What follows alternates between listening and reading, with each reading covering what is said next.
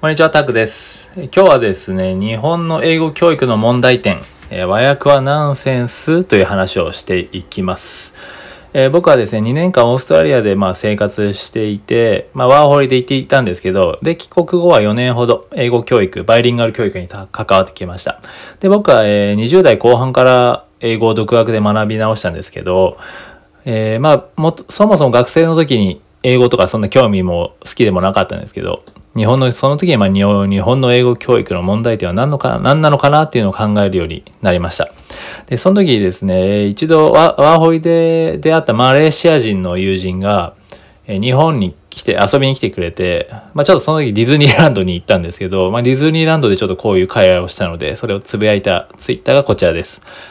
えっとですね、日本のえ僕はですね、日本の学校の英語テストでは、日本語の部分を英語に変換したり、その逆があったりするよっていうのを友人に言ったんですね。そしたら友人が、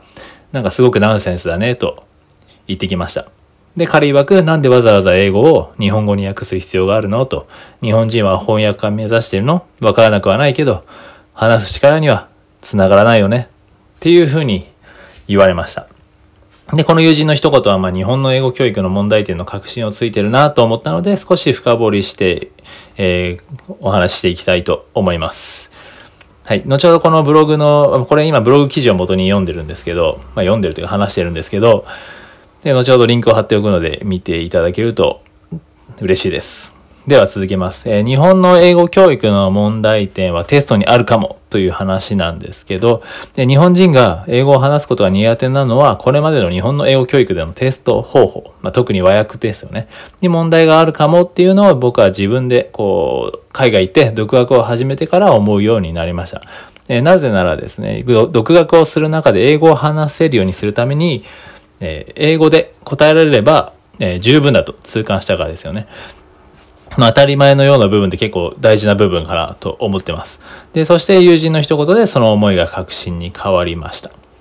で、次に体験談として、要所で学んでいたら、英語はどんどん口から出るようになったと。で僕は独学で使っていた参考書は、あの、要所だったんで、まあ、解説とか、文法の解説とか練習問題も、もちろん全て英語で書かれてたんですけど、で、それの参考書自体は、グラマーインユースシリーズといって、まあ、世界でも人気の、えー、ベストセラーの英文法書なんですけど、まあ、これ初級者向け、中級者向け、上級者向けっていうのがあって、僕はその初級者向け、中級者向けやったんですけど、まこれ両方とも日本でやった、まあ、中学英語の知識がある程度あれば全然できるレベルでした。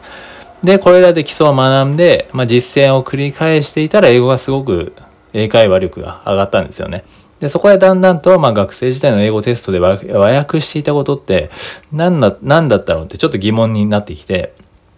で、なんで、いちいち和訳をしていたりしたから、こうなんか英語はなんか難しいとか思い込んでしまったのかもしれないなっていうところで、まあそんな困難で友人に日本の英語テストとかはこんな感じなんだけど、どう？どう思うって聞いたら、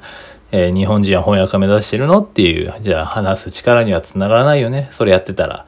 っていうなかなか鋭い答えが返ってきたという感じです。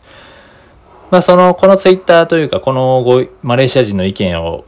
ね、ツイッターでつぶやいた時に、えこういったご意見があったんですよね。和訳は英語の理解度を把握するためには一番合理的じゃないですかっていうね、ご意見があったんですけど、まあ確かに、え、先生などのさね、第三者が生徒たちの英語の理解度を確認するためには、まあ、最も合理的で、まあ楽、楽と言って、まあ楽な方法なんですかね。まあ、ただ、英語を理解しているイコール英語が使えるにつながるのでであればそれでいいですけど、まあ実際は違いますよね。で、現に TOEIC とかでもね、高得点を取れても全く話せない人がいるので、まあ、それがいい例かなと。で、この、まあ、言葉自体は、じゃあ何のために学ぶのということですね。で、言語を学ぶ目的っていうのは結局はまコミュニケーションを円滑に取るためですよね。まあもちろんいろいろな目的はあるとは、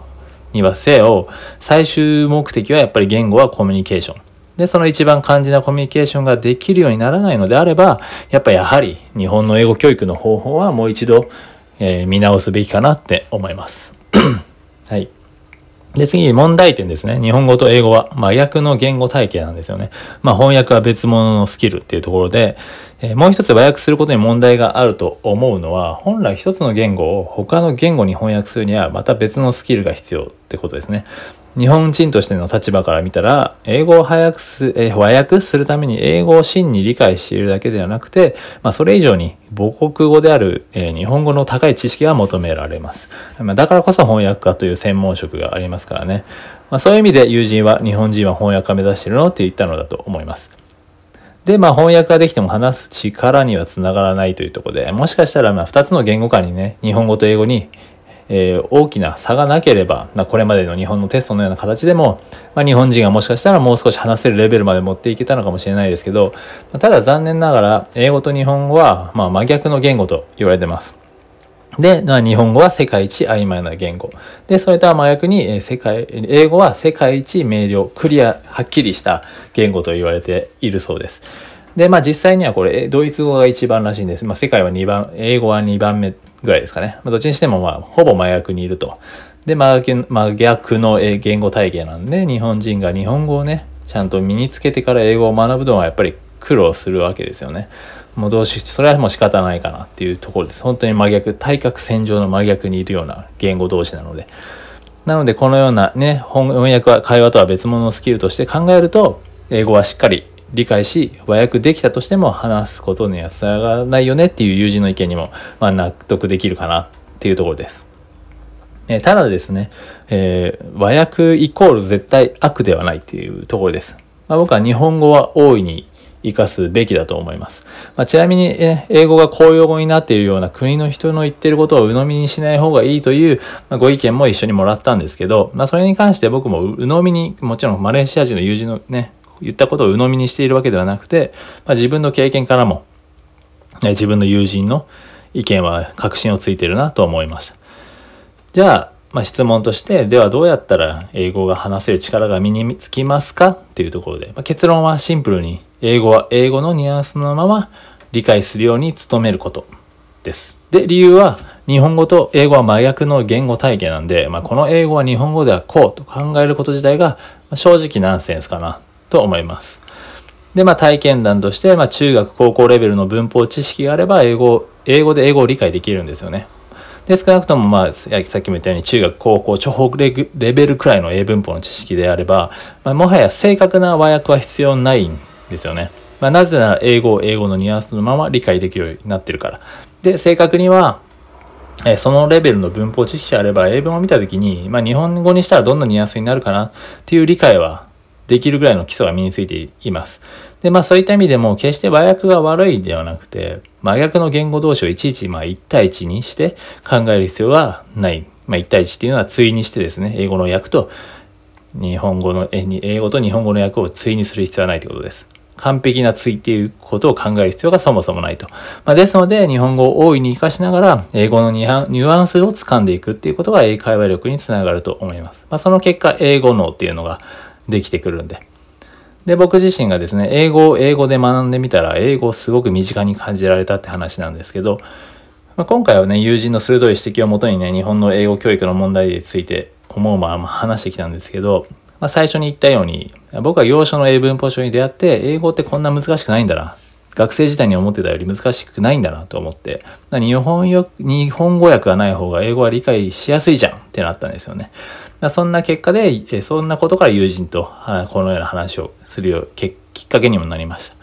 た。その文法書に関してはあのブログにも書いてるんで、また後ほど見てもらえれば嬉しいです。で僕はこの2つを、2冊をやり込んで、実践を繰り返して英会話力が一気に伸びましたね。はい。で、最後ですね。まあ、日本、最後にお伝えしたいのは日本の英語教育は決して無駄ではないということです。まただ問題と、問題点としては、多くの人が話せるようになっていないということですね。まあこれから、まあ、小学校とか今年からですかね、えー、まあ、英語をより本格的に学ぶようになるとは言われてますけど、まあ、これはね、将来どうなるかわかんないですけど、まあ、ある程度でも良くなっていけばいいなって感じです。で、まあ、ある程度の基礎があれば、英語は英語で学べるということで、そして、まあ、そさらに、その基礎を磨きつつ、たくさん練習をすれば、誰でも話せるようになるので、まあ、そういうことを積み重ねれば、僕の友人が言っていたことは腑に落ちる瞬間が来ると思います。で、せっかく英語を学ぶのであれば、ぜひ話せるようになって世界を広げていきましょうということですね。で、キーワードは、もう日本の学校教育みたいな勉強ではなくて練習っていうところです。はい。なんで、まあ、ぜひよければブログチェックしてみてください。ありがとうございました。